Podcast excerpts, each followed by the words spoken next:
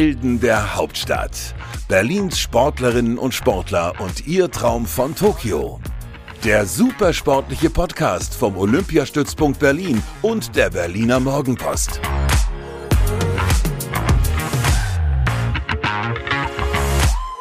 Ja, hallo und herzlich willkommen zurück zu Helden der Hauptstadt und einer neuen Ausgabe. Mein Name ist Inga Böttling und ich freue mich, dass ihr alle wieder eingeschaltet habt und freue mich, dass wir heute eine neue Heldin hier am Start haben, die nicht nur in einer Sportart gut ist, sondern gleich in fünf. Hallo Annika. Hallo. Was Annika bislang jetzt so geschafft hat in ihrer Karriere und was sie eigentlich macht, das erzählen wir euch jetzt in Annika Schleu in 60 Sekunden. Alter. 31. Sportart. Moderner Fünfkampf. Olympiateilnahmen. 2. Wer ist dein Vorbild? Wow. Äh, Lena. Wer ist dein Glücksbringer? Ähm, ganz bestimmte Socken zum Laufen. Was darf in deiner Sporttasche nicht fehlen? Äh, Degen, Reitsachen, Laufsachen, zu viel zum Aufzählen in einer Minute. Welchen Sport würdest du machen, wenn du keine moderne Fünfkämpferin wärst? Biathlon. Was war dein größter Erfolg bislang? Vize-Weltmeisterin. Und deine größte Niederlage? Ähm, die Olympisch, die, oder das Abschneiden bei den Olympischen Spielen 2012. Wie viele Medaillen hast du schon gewonnen? Ähm, eine Einzelmedaille bei Welt- und Europameisterschaften, viele Team- und Staffelmedaillen. Und wie jubelst du über deine größten Erfolge? Mehr innerlich als äußerlich. Und welcher Superheld kommt dir am nächsten? Um Gottes Willen. Ist nicht schlimm, wenn Superhelden nicht so dein Ding sind, dann lassen wir das besser. Ähm, kurze Anmerkung, du hast gesagt, dein Vorbild Lena, wir sprechen von Lena Schöneborn. Äh, genau, irgendwie ist es immer super schwierig, wenn man so nach einem Vorbild gefragt wird und dann auch noch mit Zeitdruck. Ähm, ja, Lena ist eine großartige Sportlerin im modernen Fünfkampf und gerade wenn ich so im modernen Fünfkampf-Kontext ausgefragt werde, dann kommt es halt immer relativ schnell ins Gedächtnis. Ähm, wobei ich glaube, wenn man so Vorbild noch anders definiert ähm, und ich länger darüber nachdenken könnte, würden mir vielleicht noch andere einfallen, weil Lena, Lena schon auch eher Teampartnerin für mich war. Mhm, ihr habt zusammen auch noch äh, Staffel- Genau. und Teammedaillen gewonnen, ne? Genau, sie war eigentlich eher ganz kurzzeitig mein Vorbild, ähm, weil 2008, als sie Olympiasiegerin wurde, da habe ich noch von außen zugeguckt und ähm, dann ab 2010 waren wir eigentlich eher Teampartner und ähm, dann orientiert man sich natürlich an ihr, aber dann wird das Verhältnis natürlich insofern irgendwie schon was anderes als jetzt dieses typische Vorbild, ich himmel irgendwen an oder sowas. Ähm, So auf gar keinen Fall. Ja, Annika, ich freue mich, dass du da bist, weil ich finde diese, diesen modernen Fünfkampf, diese Sportart einfach so faszinierend. Wir müssen jetzt mal unsere Hörer ein bisschen mitnehmen, die jetzt da vielleicht auch einfach gar nicht so krass drinstecken und jetzt erstmal so ein bisschen die Disziplinen aufschlüsseln. Ähm, du hast gerade schon gesagt, als ich gefragt habe, was in deiner Sporttasche nicht fehlen darf, hast du Degen und Reitkleidung gesagt. Das war schon so, oh, okay. Man braucht offensichtlich viel Ausstattung, um modernen Fünfkampf zu machen. Die Disziplinen sind Schwimmen, Fechten, Reiten und der Laser Run, der eine Kombi aus Laufen und Schießen ist. Das ist irgendwie ein ganze, ganz schön breites Feld, oder? Ja, genau. Also das kommt vom, ähm, wenn man jetzt wieder so ein bisschen geschichtsmäßig anfängt zu erzählen, ähm, kommt es ja aus dem ähm, Militär. Da war es noch ein bisschen anders, da war es halt wirklich Querfeldeinlauf, hieß es damals. Ich wurde auch letztens gefragt, du machst Querfeldeinlauf? Ich so, was mache ich? Ähm, nennen wir jetzt absolut nicht mehr so. Ähm, genau, da war es wirklich ein richtiger Crosslauf, da war es Military-Reiten, also wirklich über feste Hindernisse. Ähm, da waren die Strecken im Laufen und Schwimmen auch viel länger. Es wurde Kleinkaliber geschossen, war eine reine Männersportart am Anfang. Daraus hat sich das entwickelt und ist im ständigen Wandel und es gibt dauernd Neuerungen und so weiter und so fort. Ähm, genau, da kommt der moderne Fünfkampf her. Oder manche sagen auch, es kommt von so einer Sage, dass ein Bote ähm, auf dem Pferd losgeritten ist, er sollte eine Botschaft überbringen. Und ähm, dann wurde er zwischendurch angegriffen, musste sich verteidigen mit Degen und Pistole und dann ist das Pferd gefallen sozusagen. Er musste weiter durch den See schwimmen und dann halt den letzten Rest laufen. Äh, das wird auch manchmal ganz gern erzählt. Aber letztendlich wurde der moderne Fünfkampf von Pierre de Coubertin für die Spiele der Neuzeit erfunden und es sollte sozusagen diesen ganzheitlichen, perfekten Athleten ähm, darstellen. Da kennt jemand auf jeden Fall sein Fach. Interessant, das mit der Sage wusste ich zum Beispiel gar nicht, wie das so zustande gekommen ist. Ähm, wie ist es jetzt aktuell? Du hast gerade gesagt, es ist sehr viel im Wandel. Ähm, wie viel musst du jetzt schwimmen und, und reiten und fechten und was, was sind da so die speziellen Anforderungen? Genau, jetzt ist es so, dass wir Degen fechten. Wir fechten jeder gegen jeden. Also im Finale sind wir 36, also hat man 35 Gefechte, hm. jeweils ganz genau immer auf eine Minute. Ähm, maximale Zeit und ein Treffer. Also wenn der Treffer vorher fällt, dann ist natürlich auch vorher Schluss. Wenn nach einer Minute noch kein Treffer gefallen ist, dann ähm, kriegt keiner Punkte. Oh.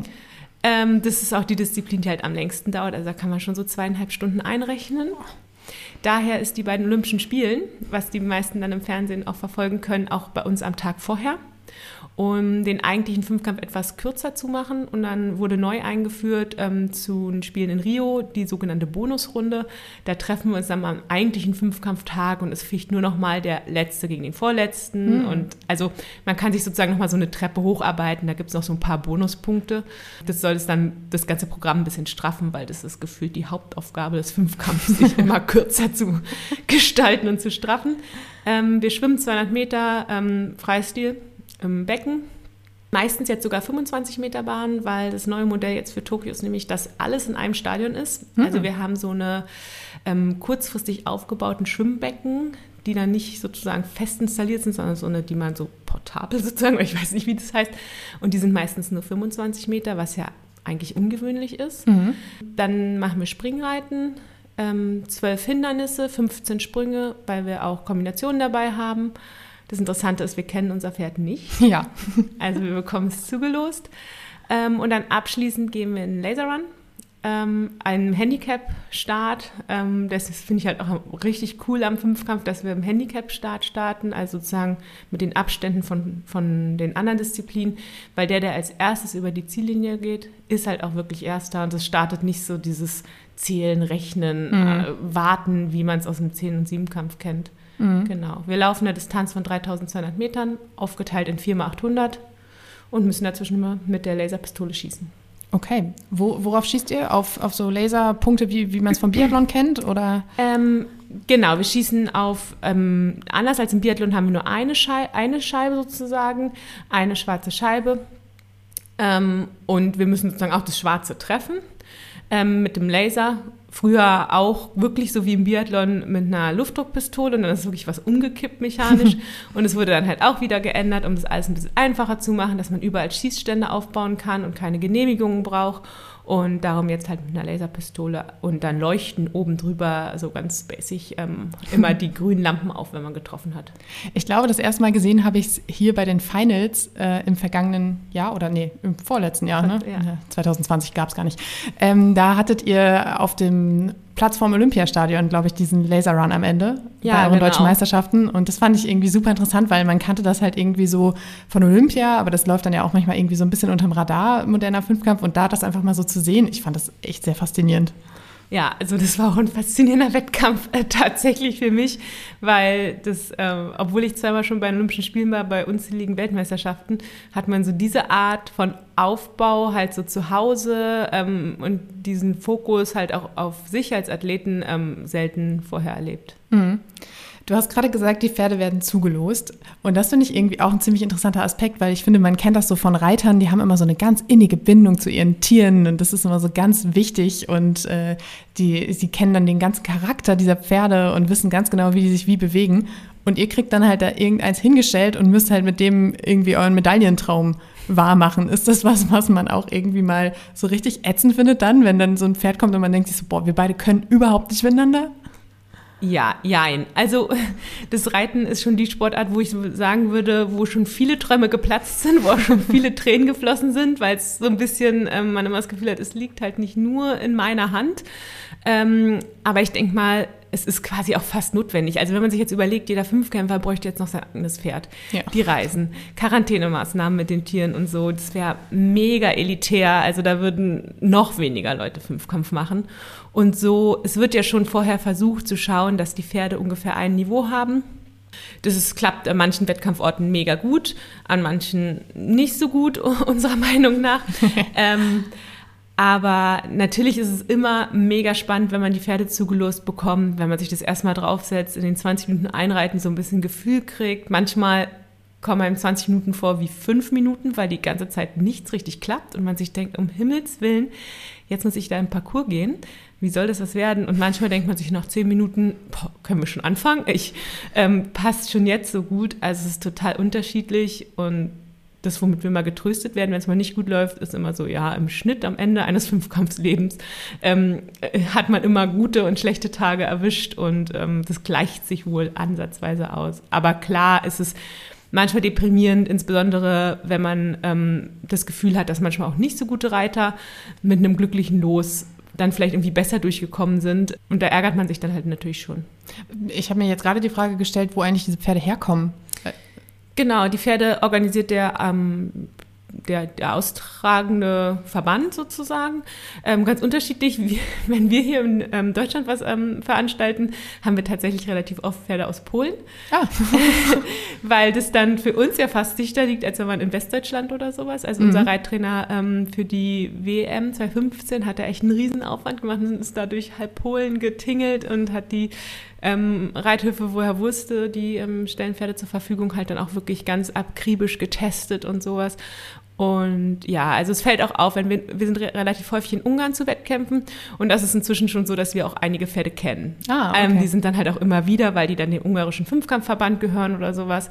Und ansonsten, ich habe gerade das Gefühl, zu Olympischen Spielen werden ganz oft auch ähm, schon bei Reitern angefragt. Also hm. jetzt nicht, natürlich wird kein Reiter da sein. Ja. Ähm, 500.000 Euro Pferd zur Verfügung stellen, aber ähm, schon auch in die Richtung und da gibt es fast manchmal ein bisschen Probleme, weil die sind dann mega gute Reiterpferde, aber mega sensibel auf eine Person eingestellt und die, glaube ich, ist da manchmal auch für fünf Kämpfer und auch Pferd gar nicht mal das Optimalste, obwohl man sagt, das ist das beste Springpferd jetzt von dem, die wir sonst haben. Mhm. Ja, ich finde das irgendwie ganz interessant, weil das ist ja wirklich so, ein, so, eine Sportart, bei der das Panel dann halt irgendwie ausschlagen kann, wie du es vorhin gesagt hast, da sind schon Träume zerplatzt. Und dann, äh, ja, hattest du schon mal ein Pferd, wo du dann drauf saßt und dachtest, boah, das nehme ich mit? Äh, ja, tatsächlich auch schon öfters. Also ich hatte schon Pferde, ähm, wo ich gesagt habe, die nehme ich mit, die, äh, ja, bitte, gleich. Äh, und auch schon Pferde, wo ich gesagt habe, so, um Himmels Willen, nochmal möchte ich nicht drauf. Und das tatsächlich in, beim Testevent in Rio. Und ich weiß noch, das hieß Harry Potter. Und ich musste da in dem Parcours und ich hatte das Gefühl, gar keine Verbindung, es war super sensibel, super schnell. Und da habe ich danach gesagt zu Kim, also zu meiner Bundestrainerin, wenn ich das bei den Olympischen Spielen ziehe, ich weiß nicht, was ich mache. Es ist zum Glück dann nicht so gekommen. Aber ja, sowas hat man auch manchmal. Ach, das ist echt lustig. Mm, ich habe mich gefragt, wenn man fünf Sportarten macht oder fünf Disziplinen hat, dann hat man doch bestimmt auch eine, die man überhaupt nicht mag, oder? Ja, schon. Also äh, ich glaube, es ist schon am besten, wenn man alle schon so ungefähr, also in etwa mag. Ich sage mal, so gar nicht mögen, dann das wäre schon eine ganz schöne Qual, weil dazu muss man es halt viel zu intensiv trainieren. Ich würde eher sagen, es gibt halt immer eine Disziplin, die ein bisschen schwieriger fällt, die man vielleicht nicht so im Blut hat, ähm, wo man auch sagen würde, die würde man einzeln vielleicht nicht machen, weil man da nicht so talentiert ist. Ähm, genau. Und man versucht immer ein bisschen zu vermeiden, das zu präsent zu haben, weil es natürlich einen auch ein bisschen beeinflusst, schon so vor dem Wettkampf. Mhm. Hast du denn tatsächlich äh, diese guten und äh, schlechteren Disziplinen? Ja, schon. Also ähm, prinzipiell bin ich, glaube ich, relativ ausgeglichen, wobei ähm, ich mich im Fechten am schwersten tue. Äh, das ist auch nochmal die Disziplin, mit der man einsteigt. Ähm, da bin ich einfach nicht so konstant. Ich gehe nicht zu einem Wettkampf und weiß, ja, was weiß ich was, äh, 18 Siege mache ich Minimum. Ähm, also es kann richtig gut laufen. Ich habe mich auch wirklich sehr gut stabilisiert in letzter Zeit. Aber bei mir kann es halt auch mal sein, wenn ich keinen guten Tag habe, ähm, dass es nicht so gut läuft. Also das ist so ein bisschen bei mir so die Disziplin, wo es halt mal wackeln kann und wo ich am wenigsten vorher vorhersagen kann. Aber es hat sich in den letzten Jahren schon auch verbessert. Mhm. Und was, wo du richtig, richtig Bock drauf hast immer? Ja, eigentlich so die zweite Hälfte vom Fünfkampf äh, liegt mir besser. Das Reiten macht mir schon mal auf alle Fälle Spaß und dann ähm, die Aufholjagd im äh, Laser Run ähm, ist eigentlich meine liebste Disziplin, weil ich auch zu den schnellsten Läuferinnen zähle weltweit. Ähm, vielleicht nicht die allerschnellste, aber ich sag mal so Top 5 etwa. Und da macht es natürlich Spaß, weil man, man auch richtig seinen Fortschritt sieht. Ne? Wenn man irgendwie auf 15 losläuft und irgendwann ruft der Trainer rein, du bist jetzt Achte. äh, es ist natürlich mega cool und viel, viel cooler. Andererseits stelle ich mir es auch richtig blöd vor, wenn man genau die Disziplin nicht so gut kann. Wenn man irgendwie auf drei startet und schon weiß, na hoffentlich werde ich noch 13. Deswegen bin ich glücklich, dass so diese Abschlussdisziplin, wo man wirklich das dann so sieht, wie man nach vorne kommt oder durchgereicht wird, dass das so mein Liebstes ist. Wir, wir sind hier heute im äh, Olympiapark und du bist gerade frisch vom Training reingeschneit und äh, ich glaube, du warst auch laufen, oder? Genau, ich war gerade laufen. Dauerlauf einfach nur locker, weil wir mussten heute früh um acht hart schwimmen. Oh.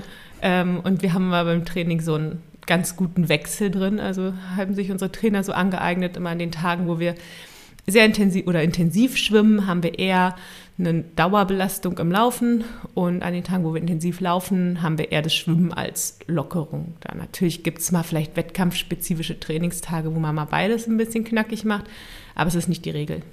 Ich finde den Trainingsalltag allgemein ziemlich interessant. Also ich stelle mir das sehr komprimiert alles vor und es muss echt durchgetaktet sein, weil wenn du fünf Disziplinen hast, die musst du irgendwie alle trainieren. Ja, tatsächlich. Also ich glaube, ich bin Profi im Durchtakten. Ich bin irgendwie auch noch krasser als andere. Ich hasse es, zu spät zu kommen und gestresst zu sein. Andererseits, wenn ich irgendwo eine halbe Stunde Luft habe, denke ich mir so, Zeitverschwendung, was mache ich und jetzt? jetzt? Genau. Ähm, ja, also ist, glaube ich, schon gut, was man auch dann durch den Sport lernt, halt dieses Organisationstalent irgendwie zu gucken, ähm, wie mache ich wann, was, wo kann ich noch was dazwischen schieben, wie kann ich es am optimalsten machen. Und dann kommt es auch darauf an, wer trainiert wie viele Umfänge gerne. Also ich habe auch, hab auch relativ hohe Trainingsumfänge, weil es mir irgendwie so meine Sicherheit gibt. Ähm, und ja, es ist schon eine logistische Herausforderung und wir haben hier halt mega gute Bedingungen, weil wir alles quasi am Olympiapark auf einem Haufen haben. Mhm. Bleibt bei diesem ganzen Trainingsalltag eigentlich auch noch Zeit für, keine Ahnung, Studium, Beruf oder sonstiges? Ja, also ich studiere nebenbei ähm, oder habe studiert, nein, ich studiere leider immer noch. Äh, ich schreibe schreib gerade meine Masterarbeit. Es zieht sich halt richtig doll. Also mich hat meine Schwester jetzt überholt, die dreieinhalb Jahre jünger ist als ich, aber gut, so ist es. Ich habe immer nebenbei studiert. Ich fand es auch irgendwie gut. Ähm, ich glaube, ich bin nicht die Person, die sagt, ich könnte es nicht, mich nur auf den Sport zu konzentrieren. Ich glaube schon, dass ich das könnte. Ich glaube aber, ich hätte dann irgendwie so Zukunftsängste, mhm. weil es kann ja immer was passieren und dann denkt man sich so, und jetzt? Ähm, genau, ich habe immer nebenbei studiert und ich bin in der Sportfördergruppe der Bundeswehr und das nimmt einen halt total die Last von den Schultern, weil man halt wirklich eine gute Absicherung hat. Also was man jetzt auch gesehen hat während Corona, also während der ganzen Zeit, wo man so viel von finanziellen Nöten gehört hat, waren wir halt dann über die Bundeswehr mit der Sportförderung halt auch immer weiterhin gut abgesichert. Und das halt jetzt schon bei mir seit 2010. Also wirklich schon eine lange Zeit und ähm, das nimmt schon mal eine große Last weg. Ich glaube, ich habe aber in den letzten Monaten auch keinen Olympiastarter oder Starterin getroffen, die gesagt hat, ja, ich kümmere mich gerade richtig intensiv um mein Studium, weil ich meine, man hat ja dann einfach einen anderen Fokus. Ne? Das stimmt, genau. Es war eigentlich ein bisschen anders geplant. Ich ähm, habe eigentlich gedacht, so das letzte halbe Jahr vor Tokio 2020 ähm, bin ich scheinfrei sozusagen und dann ähm, mache ich gar nichts in diese Richtung und dann schreibe ich direkt nach den Spielen meine Masterarbeit und dann dachte ich mir, geht es halt auch relativ zügig durch, weil, naja, hat man nicht mehr so viel zu tun. Und dann habe ich mich irgendwann letztes Jahr entschieden, dass ich ähm, die jetzt halt einfach schon vorher schreibe. Und weil man denkt, man hat ja so viel Zeit, aber dann hat irgendwie das normale Training wieder angefangen und dann fehlte so ein bisschen die Ruhe und dann zieht sich das alles raus. Aber der Ehrgeiz, die noch vor den Spielen zu Ende zu schreiben, ist schon noch da. Du studierst äh, Biologie und Sport auf Lehramt, richtig? Ja, genau. Okay, also es klingt nach äh, Sportlehrerin. Genau, also ich war mir tatsächlich nach dem Abi gar nicht mal so hundertprozentig sicher, was ich machen will. Ich hatte ein relativ gutes Abitur und dann auch über einen USP kommen, haben wir auch relativ gute Kontakte zu den Universitäten in Berlin. Ich konnte mir alles vorstellen und nur ganz wenig nicht. Also das war mega schwer und dann habe ich mich halt für ein Themenfeld entschieden, was mich halt immer schon interessiert hat und was ich auch das Gefühl hatte, dass ich das Studium ganz gut verbinden kann mit meiner Sportart und zwei Kurse gewählt oder zwei Fächer gewählt, die auch zusammen so ein bisschen harmonieren und mich deswegen auch ganz bewusst entschieden und meine Bachelor- und jetzt auch Masterarbeit in der Sportmedizin geschrieben, weil ich dann das Gefühl hatte, da bin ich wissenschaftlich noch ein bisschen breiter aufgestellt, als wenn ich alles schon nur in Richtung Pädagogik mache.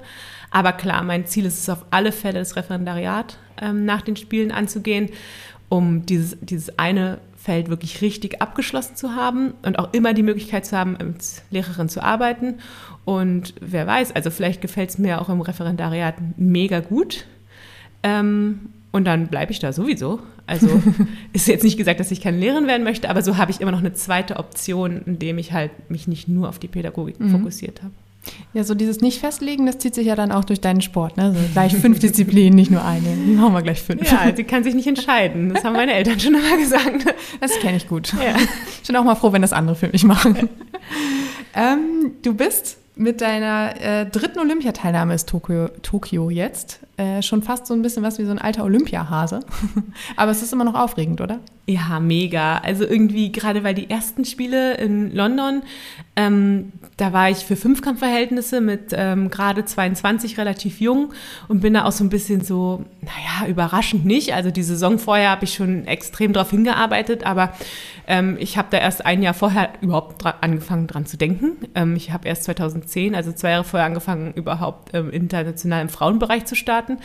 Ähm, das hat mich alles noch ein bisschen überfordert. Dann Rio ging schon so in die richtige Richtung und jetzt merke ich schon, dass ich ein bisschen gelassener geworden bin, weil man sich vielleicht seinen Stärken auch schon ein bisschen bewusster ist. Natürlich hat sich bei uns auch ein bisschen die Struktur verändert, nachdem Lena aufgehört hat. Vorher war es fast immer so ein bisschen so, ein Platz ist weg, wer nimmt den zweiten? und jetzt ähm, können wir aus dem Vollen schöpfen. Und ähm, ja, aber ich freue mich trotzdem mega und bin gleichzeitig mega glücklich, dass ich schon zweimal da war, weil wir uns alle im Klaren sind, dass die Spiele dieses Jahr ein bisschen anders aussehen werden wahrscheinlich. Es haben schon sehr, sehr viele Sportler auch hier im Podcast gesagt, dass sie sehr, also stark davon ausgehen, dass es einfach anders sein wird. Was glaubst du, was, was auf jeden Fall fehlen wird? Also, obwohl ja die Einkleidung für den Einmarsch ins Olympiastadion ähm, präsentiert wurde von Adidas und vom DOSB, bin ich mir relativ sicher, oder ich kann mir kaum vorstellen, dass es eine Eröffnungsfeier gibt in dem Maße, wie wir es kennengelernt haben. Ich habe von meiner Trainerin schon viel von diesen ähm, Rulebooks oder wie die genau heißen gehört. Die sollen sehr streng sein, strenge Auflagen und deswegen kann ich mir fast vorstellen, dass es irgendwie so eine Geschichte wird. Schlafen, essen, trainieren, Wettkampf machen abreisen. Also könnte passieren, aber wäre mir trotzdem lieber als gar nichts tatsächlich. Mhm, du hast äh, im Vorgespräch vorhin erzählt, dass äh, ihr Fünfkämpfer immer sehr am Ende dran seid äh, der Olympischen Spiele. Das heißt, man muss sich dann auch wahrscheinlich überlegen, ob man tatsächlich schon für eine potenzielle Eröffnungsfeier hinfliegt oder ob man erst später hinfliegt, oder? Genau, also bei uns war es tatsächlich so in, London, das waren meine ersten, ähm, sind Lena und ich hingeflogen zur Eröffnungsfeier und dann tatsächlich auch wieder abgereist und haben uns dann nochmal vorbereitet. Das lag so ein bisschen daran, dass ich so als kleine Junge war ich noch nie, will ich auch unbedingt miterleben. Und Lena war immer eine Verfechterin, ähm, ja, das tut ihr gut, vorher auch noch so diese ganzen Emotionen mitzunehmen. In Rio haben wir es auch verbunden, da wir eh in die Nähe von Rio geflogen sind für ein Trainingslager, dann sind wir sozusagen auch zur Eröffnungsfeier hin und dann aber nochmal ins Trainingslager. Und ich hatte aber schon eigentlich vorher, bevor das mit Corona und allem stattgefunden hat, gesagt, wahrscheinlich werde ich in Tokio dieses Hin- und Herreisen dieses Mal nicht machen. Wir wollten uns eigentlich in Korea vorbereiten. Und obwohl das für uns Deutsche sich anhört, liegt super dicht zusammen. Ja. Da laufe ich einmal rüber, ist es halt irgendwie nicht so. Ähm, und deswegen hatte ich eigentlich schon gesagt, Eröffnungsfeier wahrscheinlich nicht. Wir sind so dicht an der Abschlussfeier, da nimmt man die halt mit. Mhm. Aber bezweifle ich ja auch fast, dass die stattfinden wird, leider. Ja, wahrscheinlich schon. Du, äh, wir haben uns neulich auf der, du hast es gerade angesprochen, auf der Einkleidung äh, von Adidas und vom DOSB getroffen und ähm, haben uns die ganzen Outfits angeguckt, äh, die da so präsentiert wurden. es gibt ja tatsächlich irgendwie für verschiedene Anlässe auch Outfits, also irgendwie für die Anreise, für die Eröffnungsfeier, fürs Training und auch zum Beispiel fürs Podium extra Kleidung. Und ähm, wir haben dann noch so ein bisschen mit anderen Sportlern auch so ein bisschen rumgeflaxt und uns auch gefragt, so, hat man die eigentlich immer mit, wenn man irgendwie, also du hast ja an einem Tag quasi deinen Wettkampf, du weißt dann abends, äh, entweder Medaille oder nicht, nimmt man die dann mit oder denkt man sich, oh nee, ist ein schlechtes Omen, ich will nicht in meiner Tasche haben, dann klappt es bestimmt nicht. Genau, also ich glaube, ich ich weiß auch noch nicht, ob ich sie mitnehmen würde dieses Mal. Ähm, das finde ich auch richtig schwierig. Für mich hat sich in den letzten beiden Mal irgendwie die Frage nicht so gestellt, weil bei London, da war ich eh noch so viel jünger. Und dann in Rio haben wir am Tag vorher schon gefochten und dann hat man so grob gewusst, naja, ich bin jetzt so im Mittelfeld, also naja, Medaille auf gar keinen Fall. Ähm, Habe ich beide Male nicht mitgenommen und dann wurde es ja fast ein bisschen knapp in Rio, als ich dann Fünfte geworden bin. Ähm, ich würde mich schon sehr schwer damit tun, das äh, mitzunehmen. Ähm, ich habe mich dann total gewundert, dass auch manch andere Sportler die gleichen Gedanken haben, obwohl man die so als mega gute Top-Favoriten. Also wir hatten mit Christina Vogel gesprochen, ja. dass die darüber, darüber nachgedacht hat. Ähm, und da dachte ich so, wow, also ich hätte gedacht, dass, äh, die liegen bei dir schon die ganze Zeit in der Tasche. Ähm, aber irgendwie scheint es schon sowas zu sein, was man als Sportler irgendwie nicht so gerne macht, schon mal vorher so seinen Sieg zu planen oder seine Medaille zu planen. Das ist ein komisches Gefühl. Ich glaube, Christina Vogel hat erzählt, dass sie es dann ihrem Trainer mitgegeben hat, irgendwie auf der, auf der Tribüne, weil sie dachte so, dann ist es da, aber es ist nicht bei mir. Genau, es ist nicht so dicht dran. Ich glaube, ja, das ist vielleicht eine ganz gute Option und das meinte ich jetzt halt, also ähm, dadurch, dass wir das Fechten jetzt am Tag vorher haben und dann ja nochmal eine Nacht schlafen und dann nochmal Tasche neu packen und dann kann immer noch was schief gehen, aber ich finde, das ist dann schon mal so ein ganz guter Wegweiser, ob man anfangen darf zu träumen oder ob man die Sachen mal lieber ganz weit hinten im Schrank liegen lassen sollte. Aber was hättest du denn in Rio gemacht, wenn dann plötzlich eine Medaille dabei rumgesprungen wäre? Ähm, ich habe da tatsächlich überhaupt nicht drüber nachgedacht, weil man muss natürlich dazu sagen, vierter Platz hört sich jetzt unfassbar eng an. Ähm, ich bin aber von 19 losgelaufen. Also erstmal schon auch an dem Punkt nicht. Also ich glaube, wenn jetzt im Reiten totales Chaos ausgebrochen wäre und ich durchs Reiten irgendwie zehn Plätze nach vorne gekommen wäre und irgendwie auf sechs losgelaufen wäre, dann hätten wir vielleicht schon mal überlegt, so, äh, was machen wir jetzt? Taxi oder hm? Ähm, aber dadurch, dass ich halt relativ im Mittelfeld losgelaufen bin, hatten wir ja nicht drüber nachgedacht. Und ich war tatsächlich auf Fünfte. Und dann wurde ja eine ähm, Chinesin noch disqualifiziert aufgrund von Doping, was bei uns im Fünfkampf, also habe ich sehr selten erlebt. Ja. Und dadurch wirkte die Medaille für mich auch recht weit weg. Aber ich, wir hatten, als wir darüber gesprochen haben, hatten ich auch überlegt, dann ähm, habe ich mir auch gedacht, wir waren ja wenigstens noch zwei Mädels und ich wusste, dass Lena sie auf alle Fälle dabei hatte. Ähm, aber ansonsten, und ich glaube, da kann man ganz schön Strafe blechen, wenn man damit einmal ohne das richtige Outfit ähm, dasteht. Das sind halt so Sachen, die man von außen irgendwie gar nicht wahrnimmt, so als, als Journalist oder auch als Zuschauer oder als, als Fan irgendwie, weil man sich so denkt, ja, stehen da halt, haben halt die Klamotten an, ist halt gut, aber dass da halt so viel Organisationsaufwand hinter ist, war mir irgendwie auch nicht bewusst oder halt auch so tatsächlich so ein bisschen so dieses, dieses, ähm, ja, man möchte jetzt nichts, äh, nichts heraufbeschwören. Ja, dieses Abergläubisch, das ist halt wirklich. Ja. Genau, bei Olympia gibt es tatsächlich ähm, so, es gibt ein Heft, was man vorher kriegt, da steht drin, welche Klamotten man bei was anziehen soll.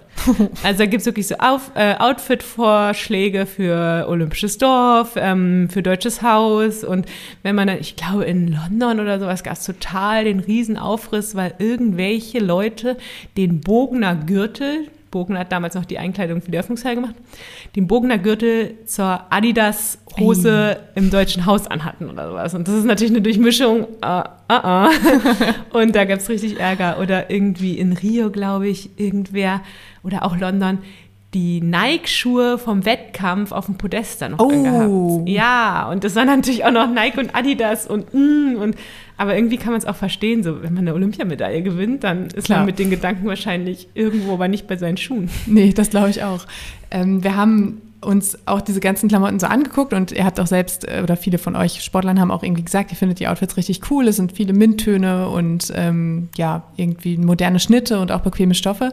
Aber es ist auch so ein bisschen durchgeklungen, dass, es, dass die Outfits auch manchmal so echt für viel Diskussion sorgen und Diskussion, Zündstoff haben. So in, in Rio, glaube ich, waren viele auch mit dem Eröffnungsfeier-Outfit gar nicht so zufrieden, oder? Genau, also ich finde ähm, nach meiner Erfahrung, dass gerade, also ich finde, das sieht man bei vielen Nationen, dass die Designer sich mal denken, so für die Eröffnungsfeier müssen wir was richtig Cooles raushauen. Und es ist dann halt manchmal so basic, dass man sich so wundert, so, was ist das denn jetzt? Also in, in London, wie, in Rio, wie gesagt, so ein Schlauchkleid, ähm, wo man sich schon dachte, so, mh, mm, nicht für jede Konfektionsgröße unbedingt vorteilhaft. Dann irgendwelche Ärmlinge, darüber eine Regenjacke. Also das geht dann schon eher so ein bisschen in dieses ähm, super stylische. Die Jungs hatten, glaube ich, auch irgend so ein Oversize-T-Shirt und sowas. Und da finde ich fast, dass es ähm, dies Jahr noch verhältnismäßig relativ praktikabel und dezent gehalten ist. Ja, wir haben auch darüber gesprochen, dass es ja auch gar nicht so einfach ist, irgendwie einen Mittelweg für alle Sportarten zu finden, irgendwie, in der sich dann auch wirklich alle wohlfühlen. Ja, das ist sowieso schwierig. Also ich glaube, dass deswegen auch manche Nationen, wenn man sich die Eröffnungsfeier anguckt, irgendwie einen Anzug und ähm, ja, die Frauen auch im Kostüm einlaufen. Also wäre jetzt auch nicht mein Favorit, aber dann denken sie sich vielleicht, damit können wir nichts falsch machen, ganz klassisch. damit sind alle vielleicht zufrieden. Ja, gerade die Amerikaner sind ja ganz oft so sehr ähm, straight gekleidet. Das ist irgendwie, ich finde, das ist irgendwie ein lustiges Thema, weil das nimmt man immer nur alles nebenbei wahr, aber dass da tatsächlich irgendwie so viele Gedanken hinterstecken, finde ich irgendwie immer ganz schön spannend. Ja, ich war total überrascht, wenn man dann mal so, wie wir ähm, dann dabei waren und dann hört, was die Designerin sich dann noch dabei gedacht hat, wo man sich als Sportler dachte so, wow, also ich dachte, das ist halt was zum Anziehen, es soll möglichst gut aussehen oder vielleicht auch einfach nur in Erinnerung bleiben bei den Zuschauern, aber dass da jetzt irgendwie eine Philosophie hintersteckt, okay. Ist auch irgendwie sehr recycelbar offensichtlich, habe Ja, ich gelernt. genau. Also es ist alles dabei, was man heutzutage so beachten muss. Ja, bald sollen ja auch fast, ich habe gelernt, gestern in 2025 sollen neun von zehn Teile recycelbar Oh. hergestellt werden. Okay. Sehr, sehr gut, äh, dass da auch schon an die Zukunft gedacht wird. Ist das super. Äh, jetzt müssen wir einen kleinen harten Break machen. Okay. Und Weg von den Klamotten. weg von den Klamotten, weg von den weichen Themen, hin zu dem leidigen Thema, was uns seit anderthalb oder nee, seit einem Jahr begleitet, Corona. Du bist auch nicht verschont geblieben.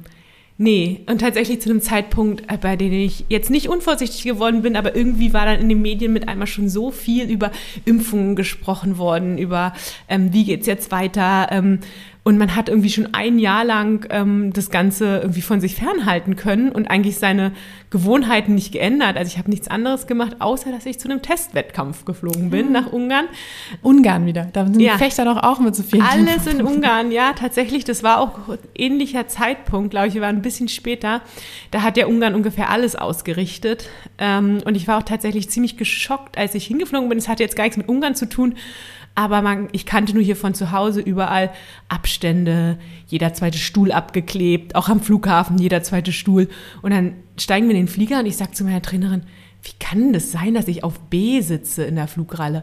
Also B, der Mittelplatz wird doch immer freigelassen. Lassen die dann A und C frei? Macht für mich keinen Sinn. Nö, im Flugzeug wird nichts freigelassen. Also Oh. man sitzt, jeder Platz ist voll und ähm, da war ich zum ersten Mal ein bisschen geschockt und dachte mir so, aha, ähm, andere Regeln. Also die Flüge sind eher super ausgebucht tatsächlich jetzt aus meinen Erfahrungen. Und dann war ich, ähm, genau, leider danach, nicht direkt danach, sondern erst so sechs Tage später, aber laut der Ärzte wahrscheinlich auf die Reise zurückzuführen. Corona-positiv wurde ich getestet und zum Glück ist es aufgefallen in einem Test, weil wir in ein Trainingslager fahren wollten. Noch ohne wirkliche Symptome und daher auch noch nicht ansteckend. Also ich habe tatsächlich Ah. geschafft, keinen anzustecken, nicht mal meinen Freund, der mit mir zusammen wohnt Oh, ähm, weil wir uns dann separiert haben und am nächsten Tag wurde ich dann sozusagen stark positiv getestet und damit war klar Quarantäne und ähm, ja. das Ganze war Anfang März. Hatte das dann, also ich könnte mir vorstellen, dass man dann plötzlich auch ein bisschen Panik kriegt, weil irgendwann kommt Olympia und äh, also, hattest du Probleme? Musstest du beim Training nachher kürzer treten? Hattest du Nachwehen, Langzeitfolgen? Genau, also am Anfang war es natürlich ein Schock.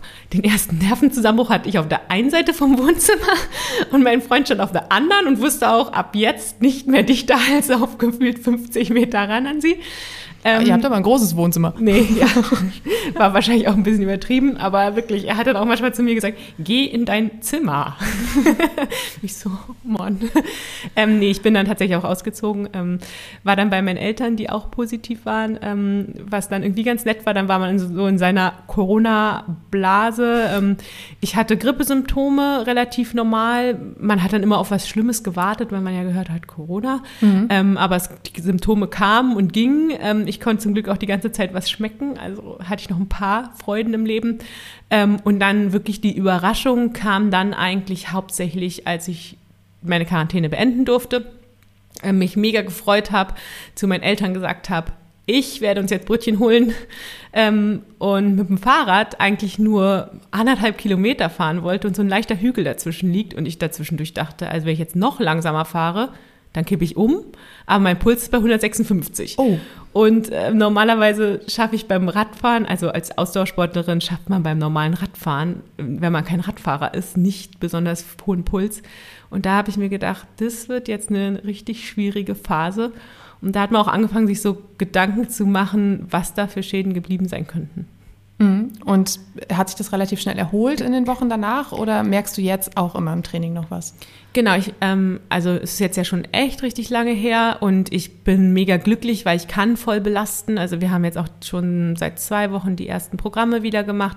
Ähm, ich merke es schon noch, also ich fühle mich von, ähm, von den Bronchien und von der Lunge und auch von der Herzfrequenz noch nicht hundertprozentig so wie vorher. Ähm, aber es entwickelt sich in die richtige Richtung. Also es ist schon mal wellenförmig, so dass man denkt, so letzten Samstag zum Beispiel dachte ich so, wow, mein Lauf war so wie vorher, ich habe es geschafft. Und dann am Montag, ähm, nachdem ich auch schon geschwommen bin, habe ich einen Dauerlauf gemacht, dachte mir so, warum ist der Puls jetzt wieder zehn Schläge höher als normal? Also als Leistungssport ist man auch so ein Freak, man kennt ja auch seine Herzfrequenz bis auf den letzten Schlag. Ähm, und das merke ich schon noch. Ähm, was halt für mich so eine Feuerprobe war, dass ich ähm, natürlich mit ärztlicher Genehmigung, ähm, aber zwei Wochen nach Schluss der Quarantäne zum Weltcup oder zu einem Doppelweltcup-Wochenende geflogen bin, mhm. wo mir im Nachhinein auch die Trainer gesagt haben, sie hatten auch so ein bisschen Respekt. Also mein Fechttrainer ist auch schon ein bisschen älter und meinte, ich brauche jetzt erstmal Urlaub. Ich habe dich mit Argusaugen beobachtet und immer wenn du geschwankt hast oder irgendwas, dachte ich, jetzt ist Schluss, jetzt muss ich sie rausnehmen.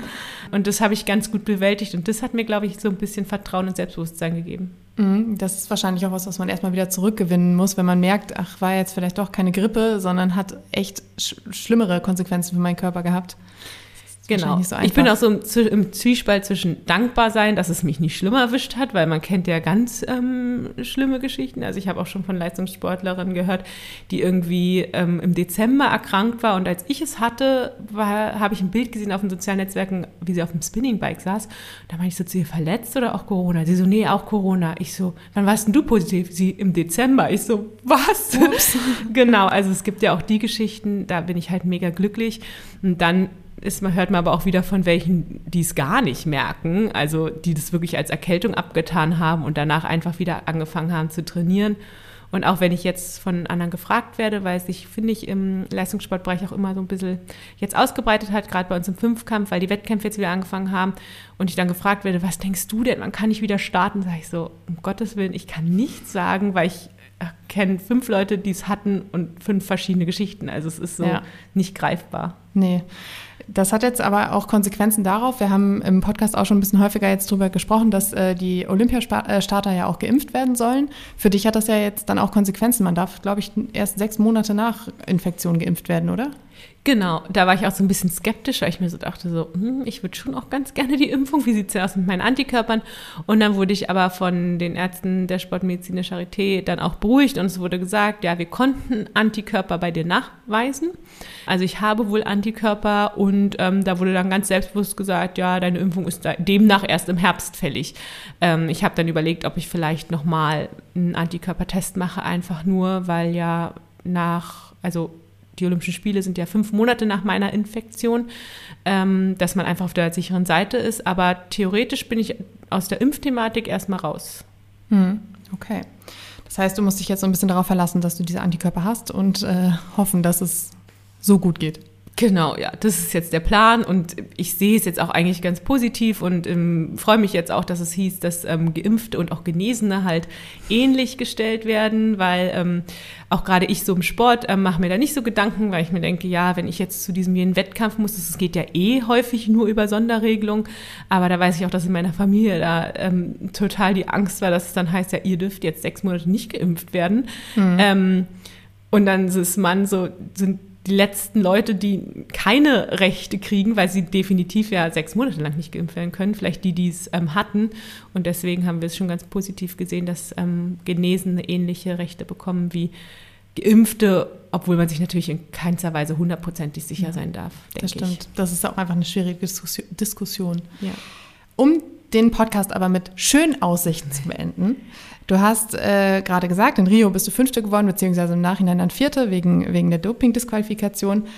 Wenn man sich die Entwicklung anguckt, dann wäre ja jetzt eine logische Folge, dass du vielleicht doch die Podiumsklamotten einpacken solltest, oder? Ja, theoretisch schon. Und ich sage auch immer, wenn ich jetzt nur laufen würde, ähm, vielleicht tue ich den Läufern jetzt Unrecht, weil da habe ich ja auch nur Laienerfahrung. Dann würde ich denken, man hat dann vielleicht so die Weltjahre-Bestenliste und weiß dann, ich laufe irgendwie eine Sekunde langsamer als die Weltjahre-Bestzeit. Okay, was kann noch dazwischen kommen? Taktik, Tagesform und so weiter. Aber man kann da vielleicht schon eine relativ gute Prognose geben. Bei uns beim Fünfkampf, finde ich, kann so viel passieren an einem, äh, an einem Tag oder an diesen zwei Tagen, ähm, dass es immer total schwer fällt, irgendwie eine Prognose zu geben. Also klar, dieses Ziel, was ich im Kopf habe, wenn ich mich durch die harten Trainingseinheiten schinde, das ist irgendwie schon diese Medaille. So wie es 2012 einfach nur die Teilnahme war, ist es jetzt schon irgendwie die Medaille. Aber ich weiß, dass es, dass es auch sein kann, dass es halt nicht funktioniert. Dass es sein kann, dass man schon nach dem ersten Tag weiß, es wird nicht funktionieren oder spätestens nach dem Reiten und dass man dann damit auch klarkommen muss. Aber ich denke, das sind wir Fünfkämpfer gewöhnt. Und man muss ja auch trotzdem Träume haben. Sonst ja. kommt man ja nicht voran. Ja, genau. Also ich finde gerade für die harten Einheiten ist es natürlich schon das, was motiviert, sich zu sagen, ja, das ist mein Ziel. Und wenn das klappt, dann geht halt alles auf. Und das, was halt schön ist zu wissen, dass man das Potenzial dazu hat. Und ich finde, das sieht man so im Verlauf. Irgendwann hat man das Potenzial, wenn alles perfekt läuft, Top Ten zu sein. Und irgendwann hat man das Potenzial, wenn alles perfekt läuft, eine Medaille machen zu können. Und mit dem Wissen halt hinzufahren, ist ja auch schon was Schönes. Annika, ich hätte so gerne noch über viel mehr gesprochen, darüber, dass du Biathletin geworden wärst, wenn du keine moderne Fünfkämpferin wärst oder dass du ein ganz bestimmtes Paar Socken brauchst zum Laufen um, als Glücksbringer. Aber unsere Zeit äh, ist schon fast um. Deshalb bleibt mir noch dir ganz, ganz viel Erfolg für äh, Tokio zu wünschen. Und äh, es war super schön, dass du hier warst. Es war super interessant. Ich hoffe, es hat dir auch ein bisschen Spaß gemacht. Ja, mir hat es auch viel Spaß gemacht und ähm, ich freue mich natürlich auch immer, den Fünfkampf so ein bisschen nach außen zu präsentieren, weil es findet nicht so oft statt. Und ähm, die Finals finden ja dieses Jahr auch wieder statt in Berlin. Genau. Und ähm, vielleicht sieht man da ja den einen oder anderen, wenn es erlaubt ist. Das stimmt.